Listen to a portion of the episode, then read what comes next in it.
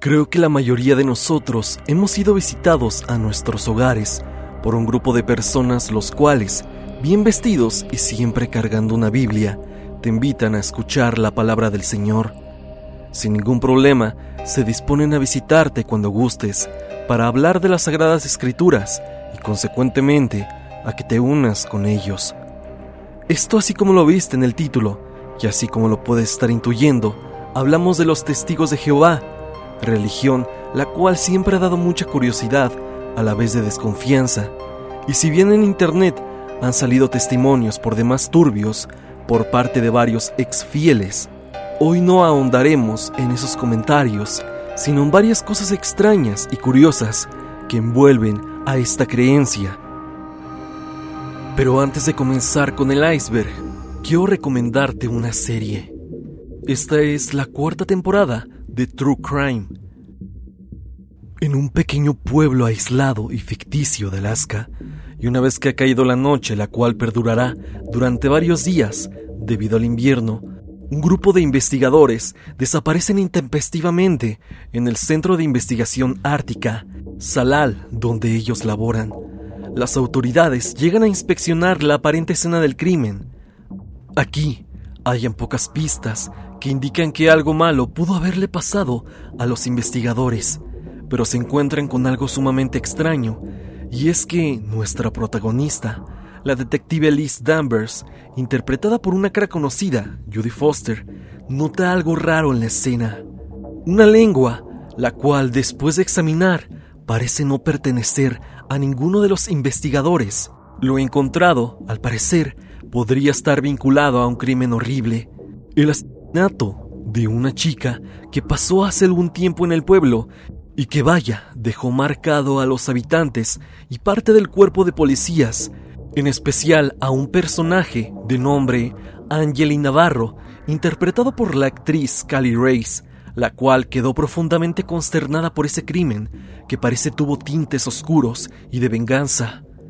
La trama poco a poco nos va llevando a lo más profundo del caso, que por lo que vamos viendo también parece tener tintes paranormales y misteriosos, que parecen tener vínculo con las creencias de los antiguos pueblos de los nativos americanos. Nuestros protagonistas poco a poco empiezan a encontrar más pistas y conexiones entre ambos crímenes, y se dan cuenta que algo malo está por desvelarse. El final del capítulo es crudo, pero a la vez espeluznante, y nos dice fuertemente que la parte 2 de esta historia será reveladora y sorprendente. Ya pueden encontrar los primeros dos capítulos de True Detective, Tierra Nocturna, en HBO Max. Se las recomiendo encarecidamente. Ahora sin más, pasemos con el video. Prohibición de consumo y transfusión de sangre. Si los testigos se caracterizan por algo, esta sería la lealtad que le tienen a su propia sangre. En el seno de la comunidad de los testigos de Jehová, la prohibición del consumo y transfusión emerge como uno de los preceptos más distintivos de la religión. Guiados por sus creencias religiosas arraigadas en interpretaciones bíblicas particulares, los testigos de Jehová han adoptado una posición firme en contra de recibir o administrar transfusiones. Esto inclusive en situaciones médicas críticas. Este enfoque despierta un profundo interés y ha generado polémica, ya que choca con las prácticas médicas convencionales y plantea preguntas sobre la autonomía del individuo en decisiones de salud, sobre todo las más cruciales. Para comprender este principio es esencial sumergirse en la cosmovisión de los testigos de Jehová, explorar sus fundamentos teológicos y examinar cómo esta prohibición impacta la vida cotidiana de sus seguidores, ya que se ha llegado a ver casos trágicos en donde por rechazar una transfusión, personas han perdido la vida en múltiples ocasiones, solo por ser fiel a los mandatos que la Biblia ordena. Los testigos de Jehová sostienen firmemente la prohibición del consumo y la transfusión de sangre, fundamentado, como te menciono, en pasajes bíblicos del Antiguo y del Nuevo Testamento. Su creencia se arraiga a interpretaciones de las Escrituras, tales como en el Génesis capítulo 9, versículo 4, se prescribe claramente la abstención de consumir carne junto con su vida, es decir, la sangre. El libro de Levítico, capítulo 17, versículo 10, prohíbe a israelitas y extranjeros comer carne, así como el líquido vital. Deuteronomio, capítulo 12, versículo 23, reafirma la importancia de abstenerse de ingerir sangre, ya que es considerada la fuente de la vida. El relato en Hechos, capítulo 15, versículo 20, exhorta a la abstención de cosas contaminadas por ídolos, inmoralidad íntima, el sacrificio de animales y también lo del líquido vital. En la perspectiva de los testigos de Jehová, esta cita refuerza la creencia de que el líquido vital representa físicamente el alma o la vida. En la plataforma de los testigos de Jehová se explica que la instrucción divina de abstenerse de esta está regada en su consideración como algo sagrado para Dios. Un tema por demás interesante que respecta a los testigos de Jehová, que si bien se fundamenta concretamente en sus creencias, en momentos cruciales puede ser mortal para estos. No celebran festividades. Todos conocemos las festividades, al menos de las más conocidas en el mundo, tales como Navidad, Halloween o incluso las fiestas patrias de cada país, así como el Día de San Valentín, o bien festividades más familiares como el Día de la Madre o el Día del Padre, así como lo dice el título, los discípulos de Jehová no celebran ninguna festividad, respetan de manera tajante la directriz de abstenerse de participar en celebraciones que no encuentren respaldo en los preceptos bíblicos. Este compromiso abarca cualquier festividad que tenga raíces paganas o esté vinculada a otras creencias, incluso aquellas que conmemoran la vida de una persona, como el propio cumpleaños. Al principio del puesto mencioné festividades populares como Navidad y Halloween. Un detalle importante a mencionar es que dichas festividades, particularmente estas, son aún más negadas por la religión. Esto por tener orígenes paganos. Como lo escuchas, festividades como el Halloween, que de esta se sabe que en efecto proviene de ahí su origen, más precisamente de los celtas, son rechazadas por su posible conexión con lo diabólico o con algo más. Y si bien la Navidad tiene un origen cristiano, tal vez ellos no lo celebran por la fecha en que es conmemorado. Y es que los cristianos eligieron el 25 de diciembre como celebración del nacimiento de Cristo por una celebración romana, más exactamente la celebración del Sol Invicto, que se llevaba a cabo a finales de diciembre. Los testigos asocian a menudo el paganismo con el satanismo. Por alguna razón creen que el paganismo hace prácticas vistas como satánicas, y también por su veneración a los espíritus y por tener cultos hacia los antepasados. Su decisión de evitar ciertas festividades se erige como una manifestación de su compromiso con los principios bíblicos y su deseo de mantener una conexión espiritual. Y es que si algo podemos decir de los testigos de Jehová, es que son realmente estrictos con todo lo que creen y son realmente entregados a sus creencias. Los testigos de Jehová, al adherirse rigurosamente a celebraciones respaldadas por la Biblia, expresan su devoción espiritual y un claro compromiso por sus creencias religiosas. Esta elección, consciente de alejarse de festividades que hayan incompatibles con sus principios fundamentales, esto refleja su determinación de vivir de acuerdo con las directrices de su fe, manteniendo una conexión sólida con sus creencias centrales, algo que por ejemplo en el catolicismo es difícil de ver. Actividades prematrimoniales.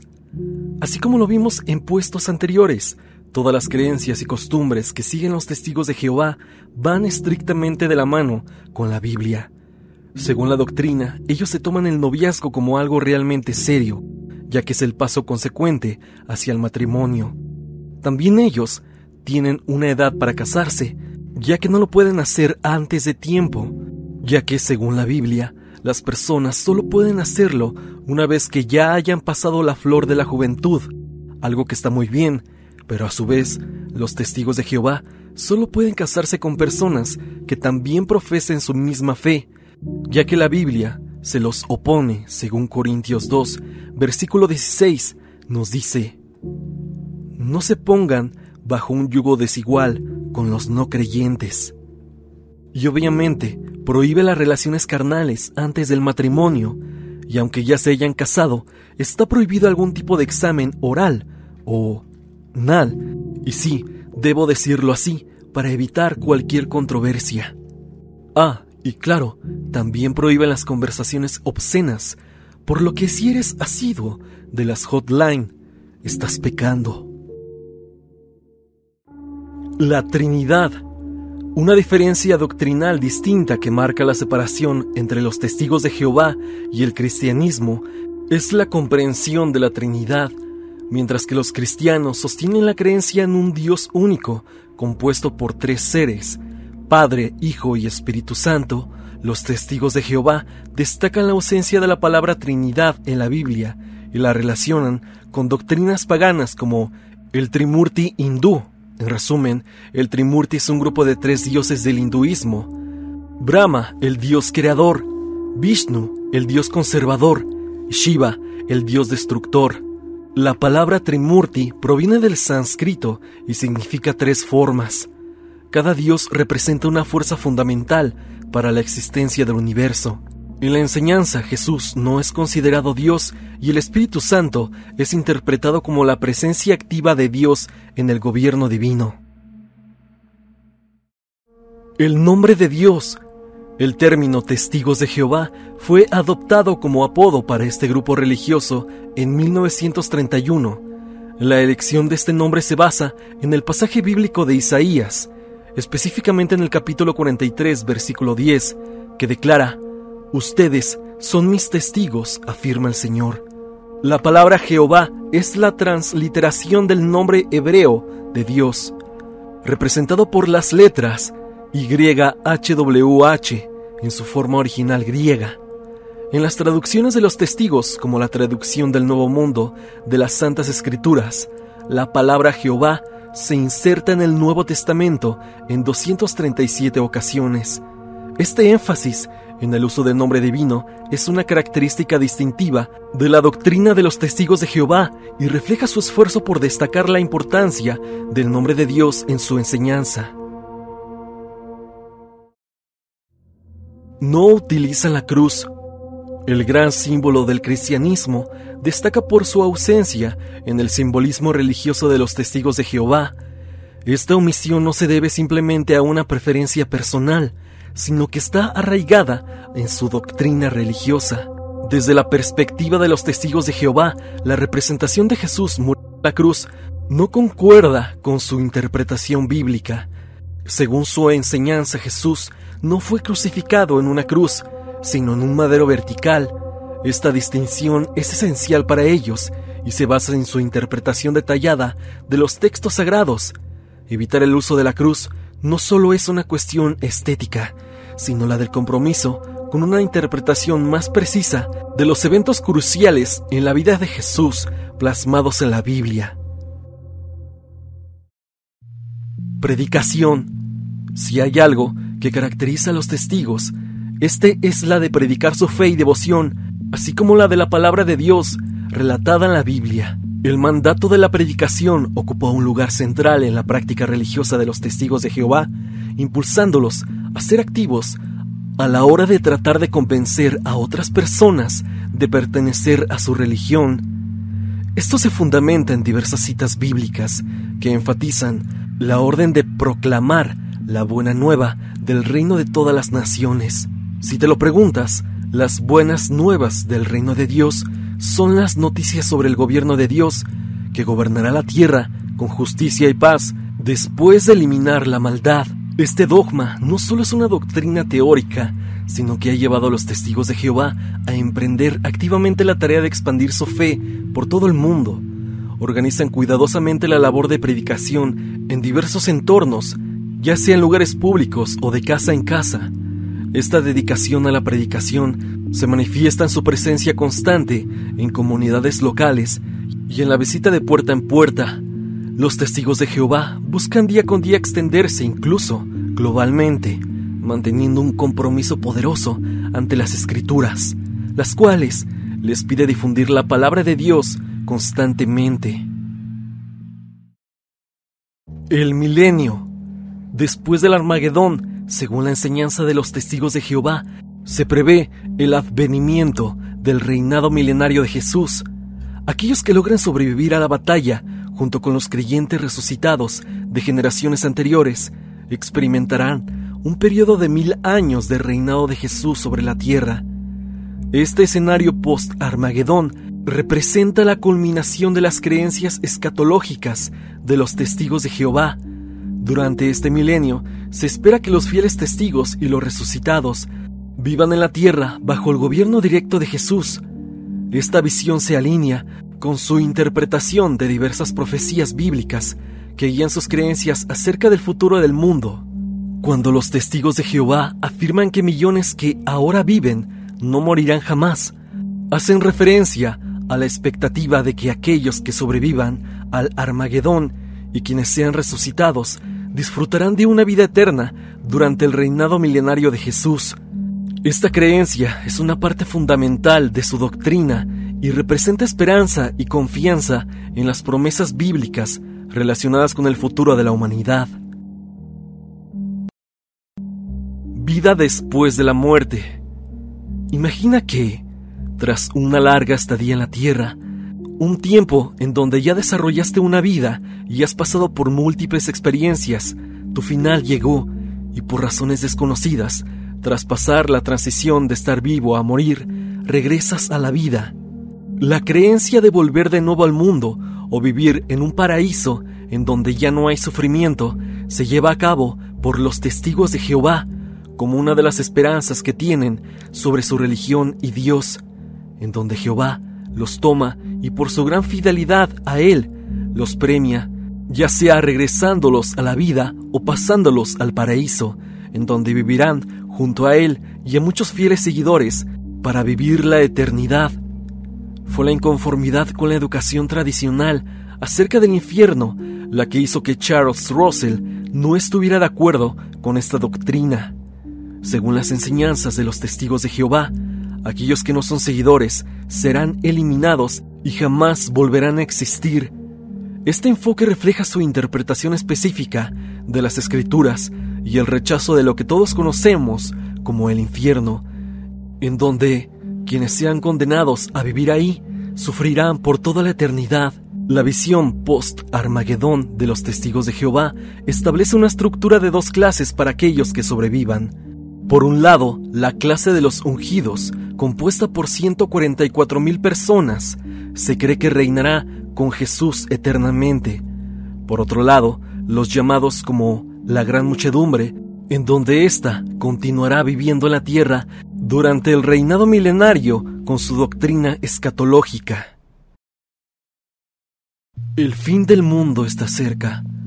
Los testigos de Jehová interpretan los eventos actuales en la sociedad como señales de que el fin del mundo se acerca, basándose en profecías bíblicas que pueden entenderse como acontecimientos que preceden el término de la humanidad Fenómenos como terremotos, inundaciones y enfermedades son considerados como indicios de que el fin del mundo está próximo, especialmente al concentrarse en un corto periodo. Adicionalmente, la percepción de la falta de la moral en una sociedad que se aleja de Dios contribuye a la convicción de que esto podría llevar a la extinción de la raza humana y sobre todo de que el fin se acerca, según los testigos de Jehová. Por ello, esta religión se dedica a evangelizar y llevar las buenas noticias al resto de las personas, compartiendo su interpretación de las escrituras y buscando alertar sobre lo que consideran es un fin inminente. En cuanto a la creencia en la resurrección imperfecta, los testigos de Jehová sostienen que Dios resucitará gradualmente a los fallecidos en la tierra durante un periodo llamado el milenio tema que ya hemos abordado anteriormente. Aquellos que han fallecido tendrán la oportunidad de recibir la resurrección y trabajar hacia la perfección. También creen que aquellos que fallecen sin haber tenido la oportunidad de conocer a Dios tendrán la posibilidad de recibir la resurrección durante el milenio, donde podrán aprender las enseñanzas de Dios para alcanzar la perfección antes de que establezca un nuevo mundo justo en la tierra.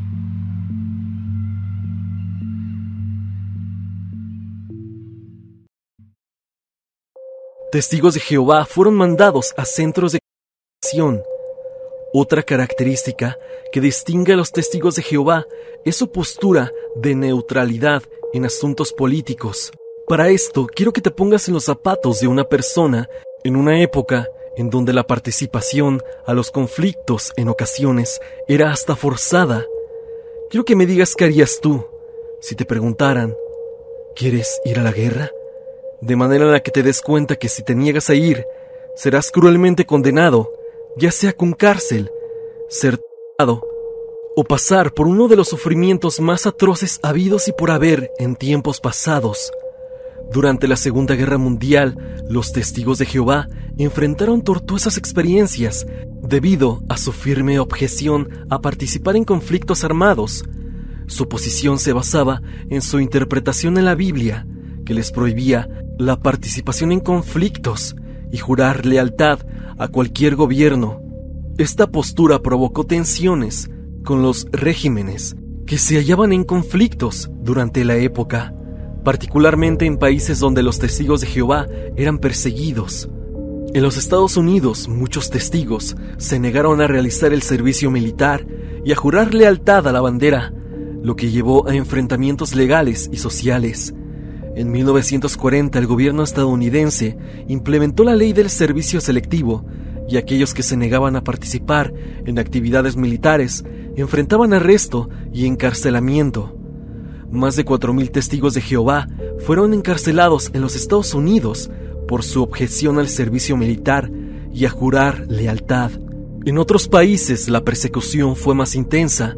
En Alemania de los años 40, los testigos de Jehová fueron perseguidos y encarcelados debido a su rechazo a unirse al ejército y rendir homenaje al régimen de Adolfo. Fueron enviados a campos de concentración donde muchos perdieron la vida debido a las condiciones inhumanas. A pesar de estas dificultades, los testigos de Jehová se mantuvieron firmes en su convicción de no participar en ningún conflicto.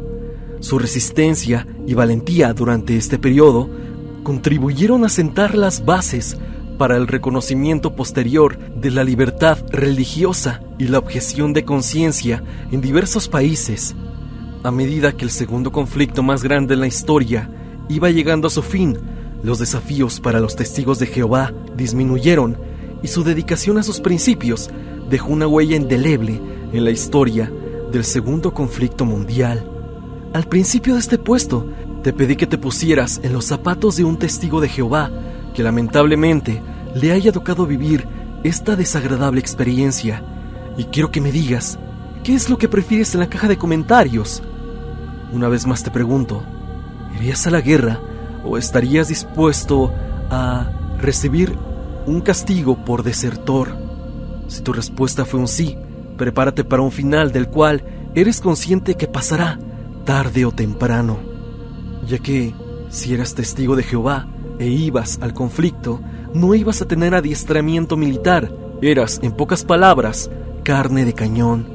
Y si tu respuesta fue un no, y si aún sigues en los zapatos de esta persona, continúa en ellos e imagina lo siguiente.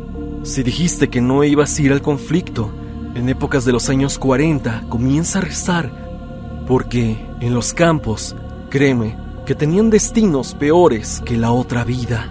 Algo por demás aterrador que muchos testigos de Jehová experimentaron de primera mano en este tipo de campos. Hasta aquí el video del día de hoy. Espero que te haya gustado. Ya has visto el iceberg de los testigos de Jehová. Dime, ¿te gustaría una parte 2? Si así lo es, no lo dudes y colócame algún tema en la parte de abajo. O si fuiste miembro de esta religión, no lo dudes y deja tu testimonio también. Si al video le va bien, claro que tendrá una segunda entrega, pero todo depende de ustedes. Así que dejen su like. Si quieren enviarme información para un nuevo iceberg, No lo duden y envíenmela a evidencia.tristan.gmail.com o bien únanse al grupo de Facebook y compartan sus testimonios e información con toda la comunidad. Recuerda seguirme en Spotify también para que me escuches mientras haces tus labores diarias. Suscríbete al canal y activa la campanita de notificaciones en donde dice todas para que no te pierdas de ninguno de mis videos. La música, como siempre, es por parte de Repulsive. Si te ha gustado, por favor, suscríbete a su canal. El link estará en el comentario fijado. Sin más que decir, no te olvides que yo soy Stan y te deseo dulces pesadillas.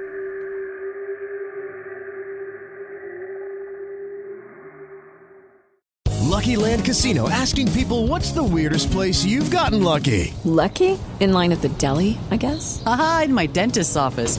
More than once, actually. Do I have to say? Yes, you do. In the car before my kids' PTA meeting. Really? Yes. Excuse me, what's the weirdest place you've gotten lucky? I never win and tell. Well, there you have it. You can get lucky anywhere playing at LuckyLandSlots.com. Play for free right now. Are you feeling lucky? No purchase necessary. Void where prohibited by law. 18 plus. Terms and conditions apply. See website for details.